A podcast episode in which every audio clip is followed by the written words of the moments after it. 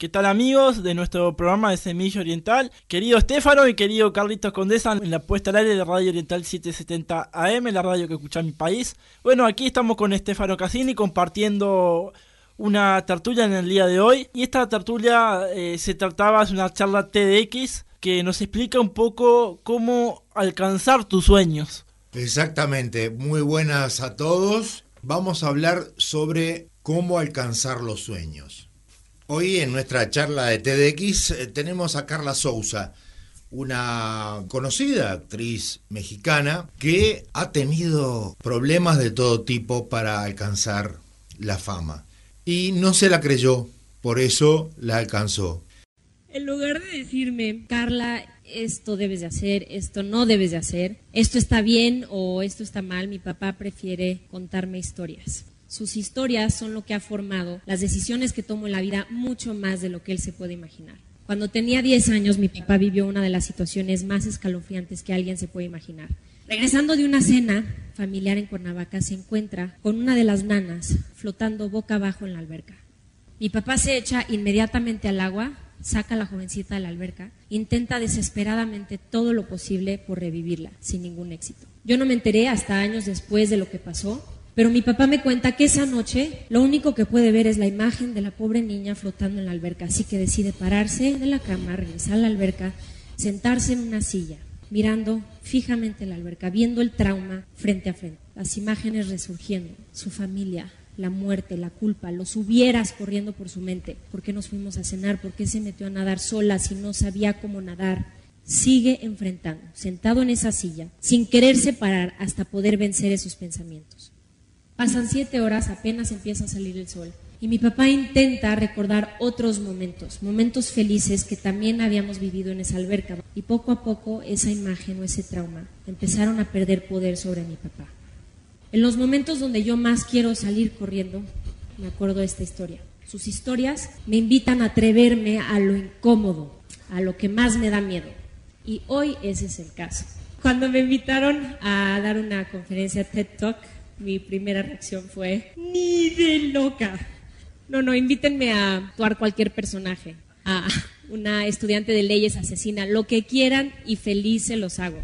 Mismo pídanme interpretar a la actriz y posar enfrente de las cámaras en Hollywood, con tacones incómodos, demasiado maquillaje, sonreír y contestar esas preguntas indiscretas que les encanta hacer, pero pedirme que sea yo misma, quitarme las máscaras de los personajes con las que me escondo, venir a este escenario y exponerme honesta y sinceramente con ustedes. El resultado son retortijones en el estómago, insomnio y muchas ganas de decir, no, perdón, es que por la agenda no puedo. Así que espero que mi papá esté orgulloso de que estoy aquí con ustedes. Sus historias son mi herencia. Vivimos en una sociedad donde tratamos de evadir esos momentos incómodos, esos momentos difíciles a toda costa. Una sociedad que nos vende ideas que, en mi opinión, son mentiras muy bien maquilladas. Desde las sencillas, sin ejercicio ni dieta pierde 15 kilos en dos días Aprende todo un idioma en tan solo dos semanas.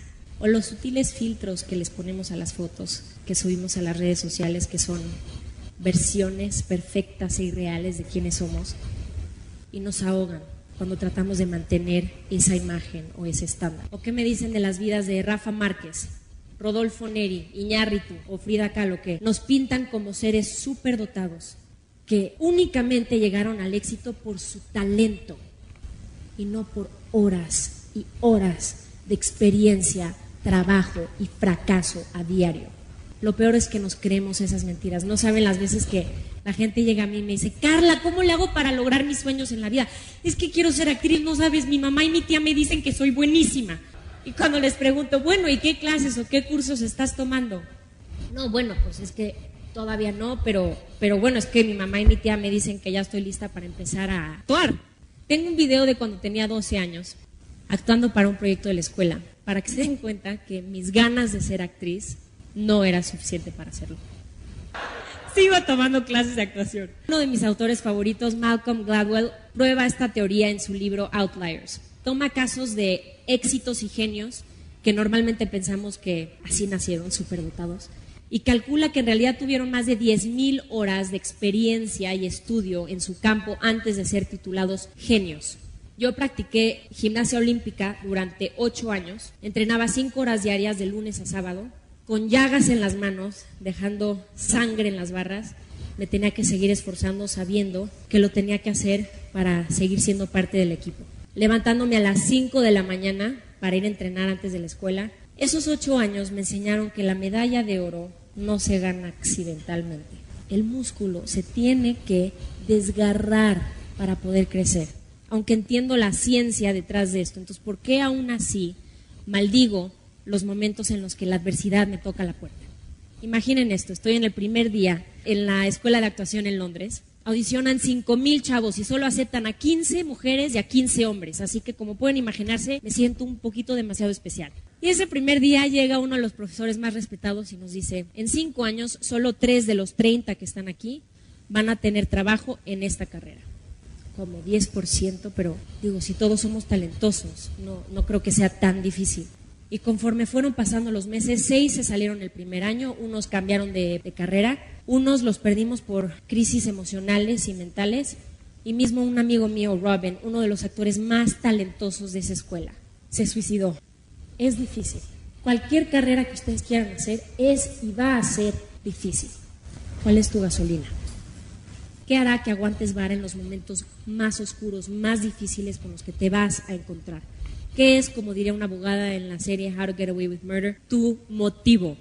No juzgo. Si tu motivo es ser millonario, si tu motivo es ser famoso, lograr que tu ex se arrepienta de haberte cortado, lo único que digo es que ese motivo debe de estar tan arraigado a tu ser, tan impregnado en tu piel, que no importa la tormenta, el rechazo, la crítica que recibas, ese motivo hará que te levantes y que le sigas dando. Carla, perdón, estamos buscando a alguien más famoso para este papel. Levántate, Carla, ándale. Sí, Carla, estamos buscando a alguien menos famoso para este papel. Más latina, menos latina. Más flaca, menos flaca. Ándale, Carla, síguele, síguele. La cantidad de nos, rechazo y críticas que recibo a diario varían de, de comentarios de productores como esos. O, estás guapa, pero estás bien visca o comentarios de familiares y amigos. Carla, ¿por qué te vas a ir a Hollywood? Estás loca, ubícate, nunca la vas a hacer. Un día recibo aviso de un casting para una película llamada El Jesuita, escrita por el mismo cuate que escribió Taxi Driver, Raging Bull, Paul Schrader. Están buscando a una actriz de mi edad, así que le llamo a la señorita del casting. Carla, perdón, lo que pasa es que los productores no creen que puedas interpretar este papel. Bueno, conocí a uno de los productores, así que le llamo. Carla, mira, lo que pasa es que estamos buscando a alguien que pueda interpretar una tejana tosca y racista. Perfecto, yo, yo puedo darte eso. Claro, Carlita, mira, lo que pasa es que el director cree que eres muy bonita. Estamos buscando a alguien que parezca una drogadicta. Me cuelga.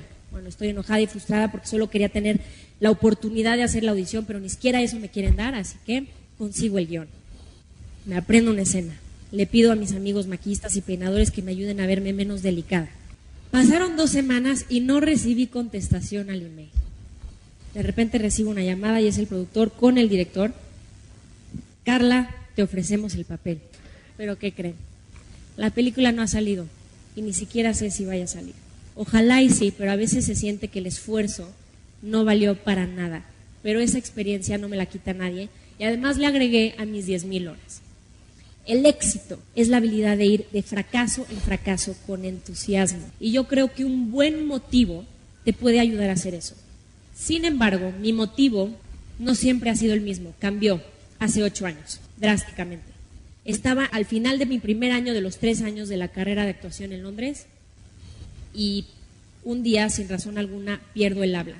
No puedo hablar. Durante tres meses no puedo decir ni un miserable enunciado. Ni los doctores ni los electroencefalogramas han podido explicarme qué fue lo que realmente pasó.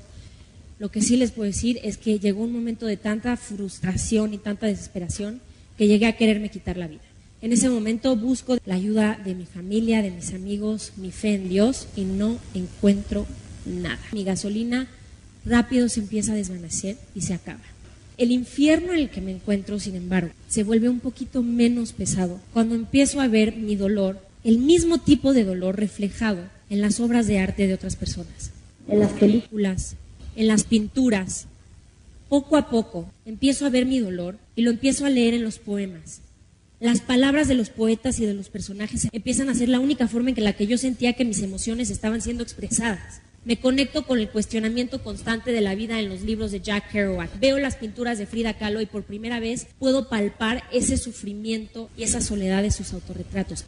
Durante esos tres meses de depresión y angustia me enamoré inexplicable, completa y totalmente del arte. El sufrimiento me llevó como un clavo al corazón de Dios. Y me entristece saber que hay gente que no cree que el arte es digno de nuestra atención y de nuestro financiamiento, porque para mí no es solo una pasión, es lo que me salvó la vida, lo que me mantuvo viva. Otra prueba llegó hace tres años cuando me gané la lotería. Me enamoré de un hombre. Llamémosle Pedro. Me quería casar con Pedro, o sea que estaba muy enamorada. Fui descubriendo que la familia de Pedro aquí en México es muy poderosa, tenían muchísimo dinero, mucho más de lo que yo imaginaba que existía, mucho más de lo que podría gastarme en toda una vida. Un día me sientan me dicen, Carla, te adoramos, queremos que seas parte de nuestra familia, solo tenemos una condición, deja la actuación. Te apoyamos en lo que quieras, en cualquier otra profesión que elijas, pero deja la actuación porque si sigues actuando no vas a poder ser una esposa fiel, no vas a poder ser una buena madre y queremos lo mejor para ti. Me ardían los ojos, me levanto, me doy la media vuelta y salgo sin saber qué iba a ser de mi vida, pero sabiendo, eso sí, que el llamado que Dios tiene en mi vida, mis sueños y mi pasión no tienen precio. Y esa historia le encanta a mi marido. ¿Por qué les cuento estas historias? Porque la gente normalmente cree que el éxito y la fama son algo maravilloso y fácil de navegar. Estas pruebas a mí, para mí generan frutos como el perdón, la perseverancia, la disciplina, el carácter y la esperanza. Son lo que afilan mi oficio y lo que con mucha, mucha paciencia van afinando mi ser y me liberan de mi orgullo. He aprendido que el aplauso dura solo un momento y esa fama que buscamos tan obsesivamente es una mera burbuja que tan fácilmente se... No tengo la fórmula secreta de cómo lograr tus sueños y metas en la vida. Yo sigo aprendiendo conforme avanzo. Con la ayuda de las historias de mi papá, me sigo atreviendo a enfrentar mis miedos. Le sigo agregando a mis 10.000 horas para lograr excelencia en mi oficio. Y me sigo atreviendo a usar los sufrimientos algunas ideas y descubrimientos personales que tenemos en la vida de alguna forma no pueden ser compartidas. Sin embargo, espero que las palabras de mi compadre William Shakespeare puedan resonar con ustedes a lo largo de su camino. Dulces son los frutos de la adversidad que como un sapo feo y venenoso lleva en la cabeza una preciosa joya. La adversidad muchas veces se ve como ese sapo feo y venenoso, pero cada que llega cada que surge el desafío, ahora que lo pienso, en el camino, si descargo, me encuentro con una preciosa joya. Gracias. Lo que más nos interesa hoy es, Federico, pensar en lo que podemos realmente hacer. Comenzá tú a ver qué te ha parecido.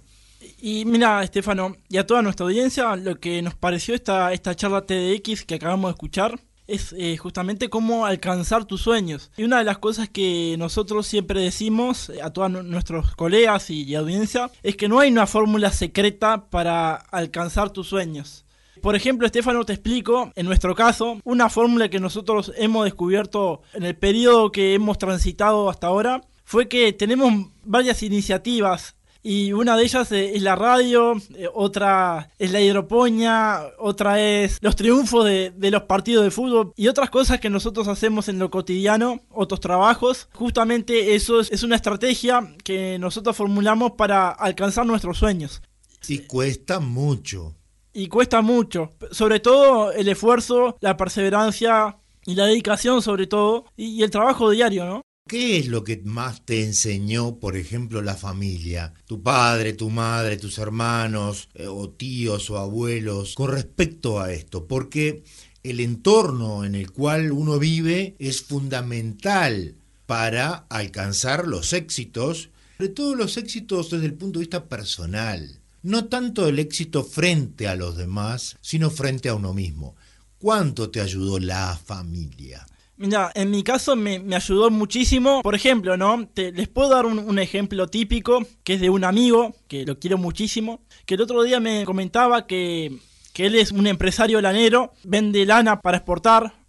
Y una de las cosas que me decía es que ha visitado muchos, muchos predios y la mayoría de los predios que él ha visitado como ingeniero y como veterinario es que los productores se están quedando con lana en los galpones. Más allá de que se quedan con lana en los galpones, ellos siguen persistiendo y siguen avanzando para adelante y nunca se quedan, ¿no? No es como otras personas que queda la mercadería en los galpones porque no se vende o, porque hay malos precios y se estanca y se bajonean y bueno, y la vida les pasa por arriba propiamente dicho. Y la familia en mi caso me ha enseñado a eso, a que por más que no haya buenos precios, no haya un precio acorde a lo que nosotros queremos, que no nos bajonemos porque eso nos va a llevar a que todas las personas alrededor nuestro estén tristes y, también se bajonen. Es un equipo en que nosotros conformamos y si todo el equipo se viene abajo, toda la empresa y todas nuestras cosas personales se vienen abajo. Has dicho algo muy interesante y muy importante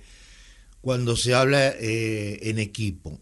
Y en equipo se habla prácticamente siempre, porque nosotros tenemos distintas actividades, pero siempre dependemos, por ejemplo, nosotros de nuestra audiencia, como el, el que vende lana de su lana o de las ovejas. Si nosotros tenemos esa, esa voluntad y contagiamos, porque como bien tú lo has dicho, nos podemos bajonear, el bajoneo también es contagiante así como la felicidad es contagiante. Uno puede contagiar fuerza de voluntad, ganas de seguir adelante, caerse y levantarse, o uno puede decir, bueno, no, esto ya no es para mí, y chao, y quedarse en una depresión total o en una pérdida de, de la autoconfianza, de la autoestima, y eso lo que nos produce siempre es un problema. Sí, por supuesto, es, un problema. eso no es un problema, es un problemón. Nosotros queremos que nuestra audiencia, más allá de que esté cada uno en su trabajo, en su, en su vida cotidiana, no, no se bajone porque muchos de nuestros oyentes pueden ser productores, como pueden ser familias que tengan locales. Eh, o trabajadores comunes de una fábrica, cualquier cosa sí y, o jubilados. Entonces, eh, sabemos que el ámbito de trabajo no es fácil y el ámbito personal tampoco es fácil porque cargar con sus dificultades, cargar con, con las cosas propiamente dichas del trabajo, como dije anteriormente, se queden con mercadería en los galpones por los precios. Y bueno, y eso creo que es una motivación para todos. Y más allá de eso, hay que enfrentarlo con sabiduría, con amor, con pasión y, con mucha paciencia. Y con mucha paciencia, como tú lo dijiste, Estefano. Ya van a venir tiempos mejores, ya va a cambiar la vida y se va a transformar todo. Y esa transformación para algunos es, es la mejor, para otros es la peor, pero más allá de eso, siempre hay una victoria atrás. Y tenemos que tener confianza en nosotros mismos. ¿Por qué? Porque como bien tú decías, eh, más ahora, en este momento, en estos instantes, cuando el mundo está ahí, como cerca en una, de una guerra fría o, una posible guerra internacional, vimos cómo en todos los países del mundo hubo una inflación histórica, eh, cómo los precios han cambiado, como por ejemplo en la última semana subió el 15% el precio de la harina, cuando ya había subido desde el año pasado y con esta guerra casi al doble. Y esto va a provocar, como lo dijimos el viernes pasado en Frade con Permiso, en el programa de los viernes, va a provocar cuatro o cinco veces más muertes, muertes de por hambre en, eh, en un continente como es el africano, que es un continente el más pobre de todos los continentes y va a provocar muchísimo más muerte que, la que el mismo COVID-19. Vamos terminando esto y la última reflexión, Federico. Como tú lo dijiste, Estefano, ya estamos terminando el programa. Queremos compartir con ustedes eh, el, último tironcito de, este, de esta charla, que justamente es motivarse, sobre motivarse y salir adelante, ¿no? Más allá de, las dificultades del momento, que pueden ser muchas, y a no descansarse en, lo que uno sabe, y a través de eso eh, seguir y apechugar y seguir para adelante. Y si uno está triste un día, nos puede pasar a todos, pero al otro día ya estamos bien de nuevo y, arriba de la cama, ¿viste? Y a las 6 de la mañana arriba de la cama y, Y a motivarse. Y a motivarse que el día es largo y muchas personas terminan a las 12 de la noche y no es fácil. Y estudiando y trabajando no es fácil. Muchas gracias Federico. Ahora vamos a la tanda y a Semillas Deportivas. Y gracias por vuestra audiencia.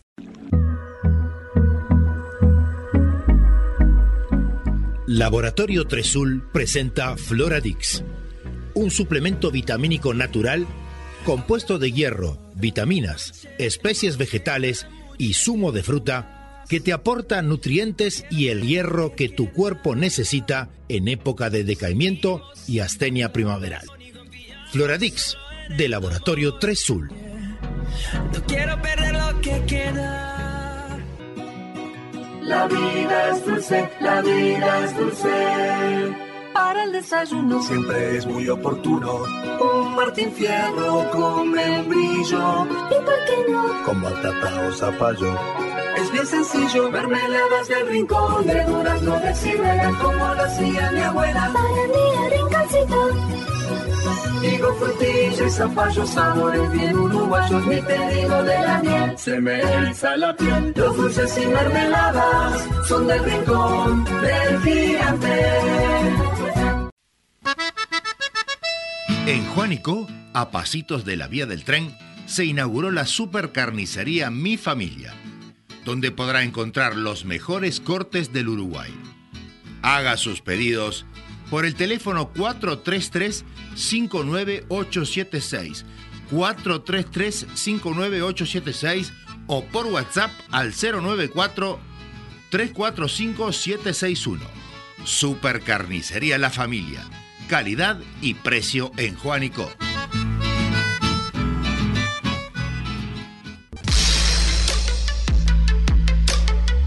Pasarte a una Citroën Sub 4 Cactus ahora está en tus manos. Desde 23.990 dólares IVA incluido. Con los recaudos del Ministerio de Salud Pública, les comunicamos que nuestro showroom de Justicia 1878 a Pasos de Miguelete permanece abierto. Te invitamos a contactarnos a través de nuestras redes sociales, web o al teléfono 2402 0997 2402-0997. Citroën. Una garantía En Maldonado 1766 Casi Gaboto encuentra los mejores platos de la cocina más exclusiva del mundo en un restaurante acogedor y al mejor estilo de la bella Italia. Mediterráneo. Una pausa para recordar que también en Montevideo se pueden saborear los gustos del país que marcó la historia del buen comer. Mediterráneo. Reservas 2413-3212. 2413-3212. Andrés Berruti Piscinas, mantenimiento integral, asesoramiento técnico, instalaciones, reparaciones, calefacciones, venta de productos e insumos, recuperaciones de agua, servicio semanal, trabajos garantidos, todo lo que tu piscina necesita. Andrés Berruti 092 334 060.